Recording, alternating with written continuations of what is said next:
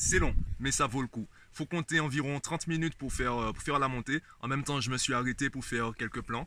Euh, c'est assez long. Tu as l'impression à chaque virage que tu es arrivé, en fait non. Surtout vers la fin, tu as l'impression que tu es déjà au sommet. Tu te rends compte qu'il faut encore monter. Mais bon, j'avais déjà fait cette montée euh, il y a quelques années avec deux amis, Marvin et Michael, Mika. D'ailleurs, je vais essayer de te retrouver un cliché que j'avais partagé sur Instagram à cette époque. Et ouais, ça fait plaisir. Ça fait plaisir de, de remonter, de, de voir la vue. Le seul truc en fait quand tu fais ce genre de randonnée, c'est pour ça que je n'aime pas trop en faire, c'est que l'aller c'est ça va. L'aller tu souffres et tu sais en fait tu surtout quand tu connais la destination, tu te dis ouais je vais je vais kiffer quand quand j'arriverai. Et quand tu arrives, tu kiffes, tu kiffes, tu kiffes. Et après tu penses au retour. Bon, je te le dis tout de suite, j'ai fait enfin une randonnée. Je me rappelle plus c'est une sortie qu'une randonnée.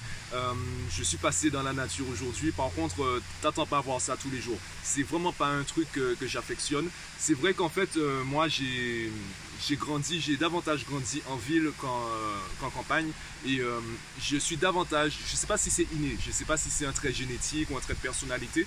En tout cas, j'ai développé un, côté casanier et je préfère encore rester chez moi, surfer sur internet, etc. plutôt que me balader, visiter les rivières, etc. C'est juste que c'est pas mon truc. J'aime bien le faire parce que bon, ça change du quotidien, ça casse un peu la routine, ça change de la ville et de la pollution.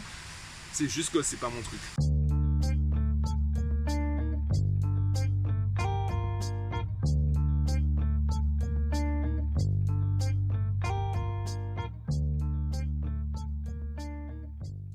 Bon, je suis retourné à la voiture euh, en évitant le mauvais temps. D'ailleurs, je commence à peine l'enregistrement qu'il se met à pleuvoir. Je te parlais de mon côté casanier et de la même façon, ben, j'aime pas trop la foule. C'est pas que j'ai peur de la foule, c'est juste que j'aime bien avoir mon espace à moi. J'aime bien, en fait, euh, je te l'expliquais déjà par rapport à la salle de sport et même de manière générale, quand il y a beaucoup de personnes, notamment des touristes, j'ai l'impression que tu peux pas vraiment profiter du lieu. Tu peux pas vraiment profiter à ta manière. Tu es obligé de profiter euh, moyennement de l'espace et du moment. Du coup, euh, bon attends.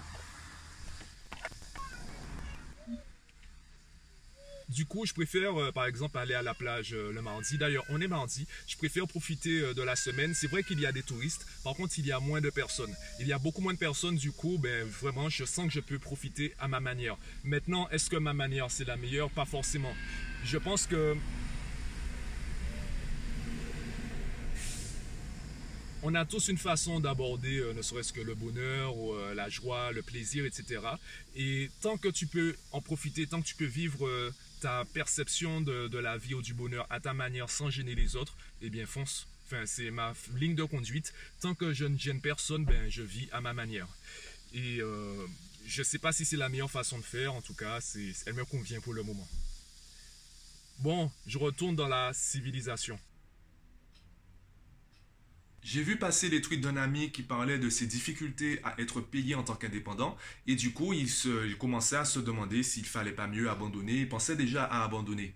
Et ben justement moi à travers mon activité, alors là je vais pas donner des conseils, je vais plutôt partager des leçons que j'ai apprises, que j'ai retenues et que je tente d'appliquer dans mon activité grâce notamment aux vidéos YouTube, aux podcasts, également aux livres que je lis sur le marketing.